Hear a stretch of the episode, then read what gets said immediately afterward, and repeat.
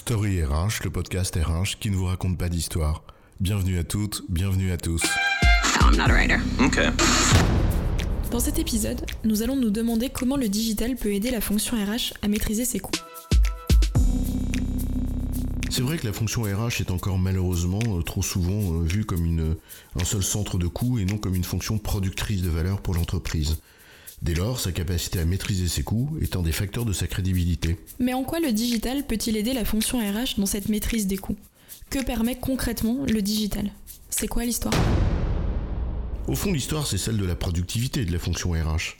Euh, pour améliorer cette productivité, schématiquement, la fonction a trois leviers. Le premier, bien sûr, c'est celui de l'automatisation. Le deuxième, c'est celui de la mutualisation de moyens, avec des centres de services partagés, par exemple. Et le troisième, c'est celui de l'externalisation. Alors évidemment, on pourrait euh, citer un quatrième, euh, mais en fait, c'est un dérivé du, c'est une dérivée du troisième, puisque la délocalisation, euh, au fond, est une forme d'externalisation dans des pays où les, les salaires sont moins élevés. Mais on le voit bien, le digital est au cœur de tous ces leviers et il est par conséquent le principal moyen de la fonction pour améliorer sa productivité. Oui, tu as raison, et ceci n'est pas nouveau. Ces efforts de productivité ont commencé dès les années 80-90, avec une pression peut-être euh, particulière dans les années 2000, qui a conduit la fonction à faire de gros efforts de productivité. Mais ces efforts ne sont certainement pas terminés. Entre 2010 et 2015, le coût de gestion d'un salarié était encore en hausse de 10%, selon le benchmark d'ADP de la productivité RH. Cette augmentation s'explique par deux facteurs, la complexité réglementaire croissante et peut-être encore le retard de la modernisation de la fonction RH. Il y a encore du chemin à parcourir pour opérer sa transformation numérique. Oui, c'est vrai, tu, euh, tu l'as dit, il y a encore du chemin à parcourir et ce qui était vrai en 2015 l'est encore aujourd'hui. Euh, Quand on prend le benchmark euh, d'avril 2018 d'ADP, il montrait que ce coût était encore en hausse de 5% par rapport à 2015, pour atteindre 37,33 euros par mois par salarié, et rappelons que ce coût était de 32 euros en 2010. Donc si le digital a toujours constitué le principal levier de la productivité de la fonction, tout laisse à penser qu'il y a encore de nombreuses marges de manœuvre dans beaucoup d'entreprises. Et ce digital est donc toujours au cœur des efforts qui pourraient encore être menés pour améliorer l'efficacité de la fonction RH. En effet, et premièrement parce que les technologies ont et ne cessent euh, d'évoluer, et désormais une intégration plus fluide d'applicatifs séparés est plus facile à envisager dans de raisonnables conditions de qualité et de coût. Alors si euh, on, peut euh, penser qu'aujourd'hui euh, l'intégration est beaucoup plus fluide, on peut aussi penser au, potentiel qu'offre l'intelligence artificielle. On peut prendre par exemple la capacité à détecter des erreurs en paye qui permettrait à un gestionnaire d'être beaucoup plus efficient ou euh, de traiter des volumes très importants de manière industrielle, comme le font par exemple des chatbots dans le recrutement. Oui, et également, comme le développement informatique s'est banalisé, il est désormais possible d'envisager des coûts moindres, voire d'internaliser facilement certaines tâches qui n'exigent finalement plus de compétences techniques.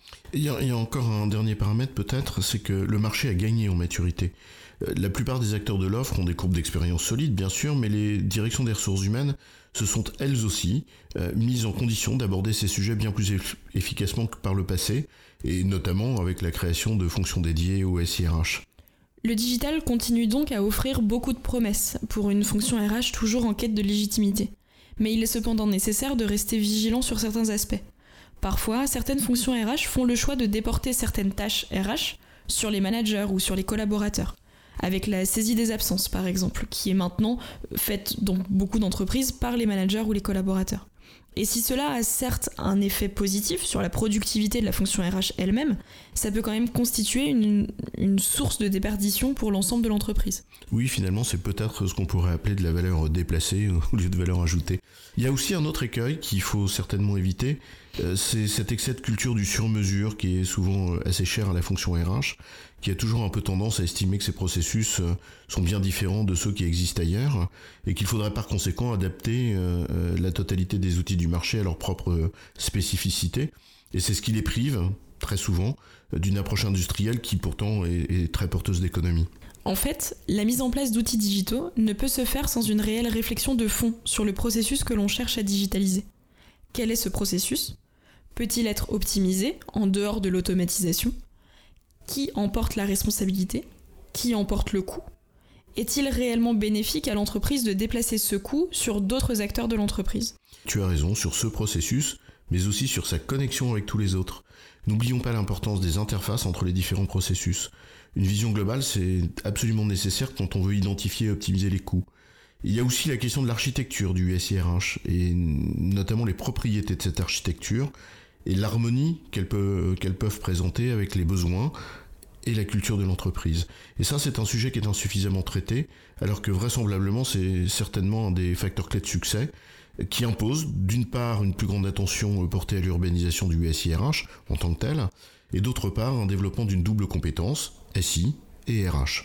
En résumé, la maîtrise du digital apparaît comme l'un des principaux leviers sur lesquels s'appuyer pour gagner en productivité, à la condition cependant d'être guidé par le pragmatisme des situations, en ne cédant ni aux modes, ni aux approches idéologiques, mais en favorisant une approche holistique des processus, et ce dans l'intérêt du bien commun de l'entreprise. J'ai bon, chef? Oui, tu as bon, mais on va pas en faire toute une histoire.